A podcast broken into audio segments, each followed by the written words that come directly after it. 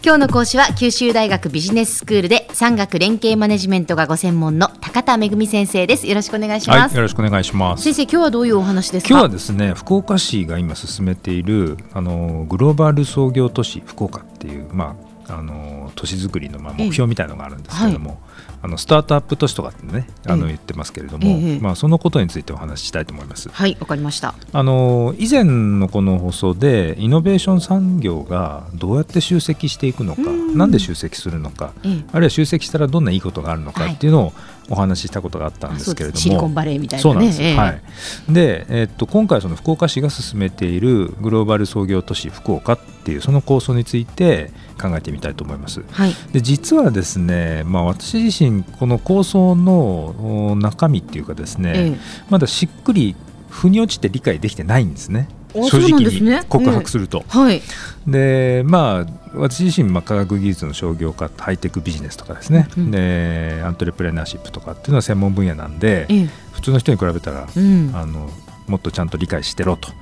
いうふうに言われそうな感じなんですけれども、はい、えー、となのでまあ自分自身のこともあるんで、うん、もうちょっと正しく理解してみたいなということで今回取り上げてみました、はい、でまず福岡市がこの都市構想について、えー、とどんなポイントを整理しているか述べてみたいと思うんですけど、はい、あのまず経緯ですけれどもね、うん、去年の5月にアベノミクスの第3の矢っていうことで成長戦略だと、ね、いうことをが打ち出されていて、でその枠の中でグローバル創業雇用創出特区っていうのに指定されたんですね福岡市が。はいこれなんで指定されたかっていうと例えばあの新規事業所の開業率が高いとか、うん、住みやすくて働きやすい都市環境だとか、まあ、そういったことが評価されてると。でそれはまあ福岡って自分も住んでて分かりますけど、うん、本当に住みやすい場所ですよね。でね。でこの指定によって今後まあさらにその開業率を上げていくっていうことだったり、うん、イノベーションを推進すると。で新たなビジネスと雇用の創出を行うと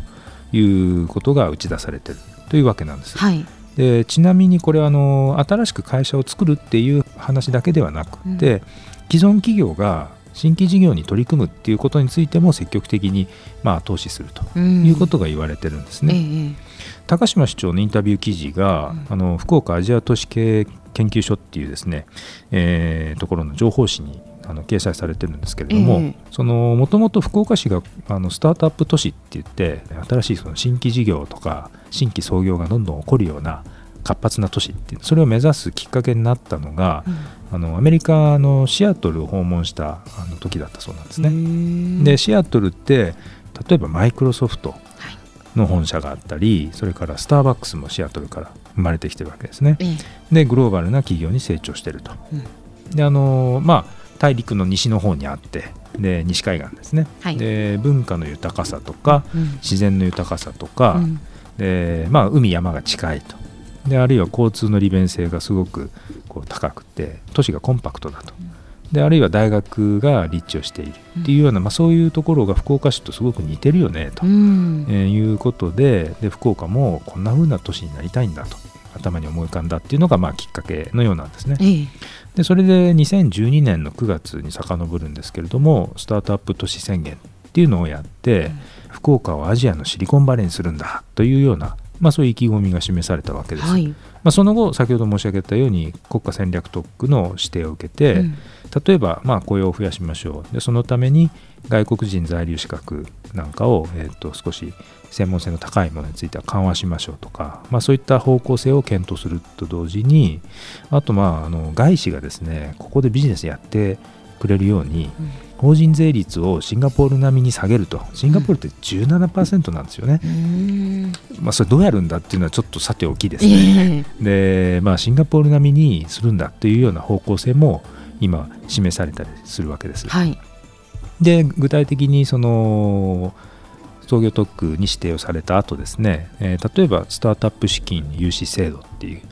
ものが始まったり、うん、あるいはユニークなところでスタートアップ奨学金って言ってですね、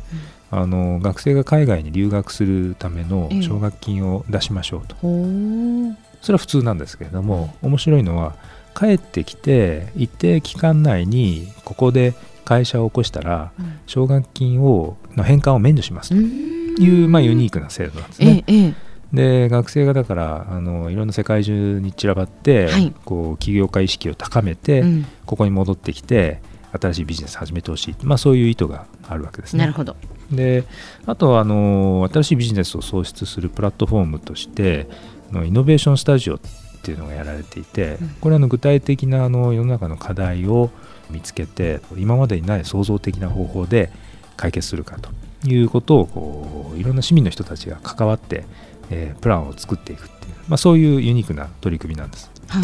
であと、まあ、つい最近行われたんですけれども英語でのビジネスプランコンテストで福岡グローバルベンチャーアワーズっていうのが創設されて授賞式が行われたりしてるええ。であと新しい会社を開く時の、まあ、いろんな手続きあるんですけれども、でそれをワンストップの窓口で相談に乗りますよっていうようなその窓口も兼ねたスタートアップカフェっていうのがあのオープンしたとはい。でまあこういったことをですね俯瞰してみると、うんまあ短時間でよくここまで動いたもんだなと、うこんれは立派なもんだと、えええーいうふうに思います。この福岡市が掲げるグローバル創業都市福岡というものの都市像ですねビジョンですけれどもこれを確認してみると3つ掲げられてるんですね。はい。で1つは創業を促し再チャレンジを応援する仕組みを持つ都市とうんそれから2つ目がビジネスが世界と容易につながる自由都市。で3つ目がグローバルビジネスを呼び込む高機能都市と。この3つなんですけれども、えーでいろいろ活動が始まってると。雰囲気も盛り上がってるということはまあ理解できるんですが、うまあ私自身の理解の悪さもちょっとあってですねどんな都市になるんだろうかっていうことを実はあんまりまだ実はこのことからは明確にイメージが湧いてこないんですね。ええでですので、まあ、次回、えー、とこのグローバル創業都市福岡のビジョンとその実現方策っていうのをもう少しこう踏み込んで考察してみたいというふうに思います。では先生今日のまとめをお願いします。はい、福岡市はグローバル創業都市福岡っていう構想を掲げて新規事業をこう活発化するためのいろんな施策を今急ピッチで始めてるんですね、ただ残念ながらそのビジョンからちょっとまだ具体的なイメージっていうのが湧きづらいなという印象を私は持っています今日の講師は九州大学ビジネススクールで産学連携マネジメントがご専門の高田恵先生でした。どうもありがとうございました。はいありがとうございました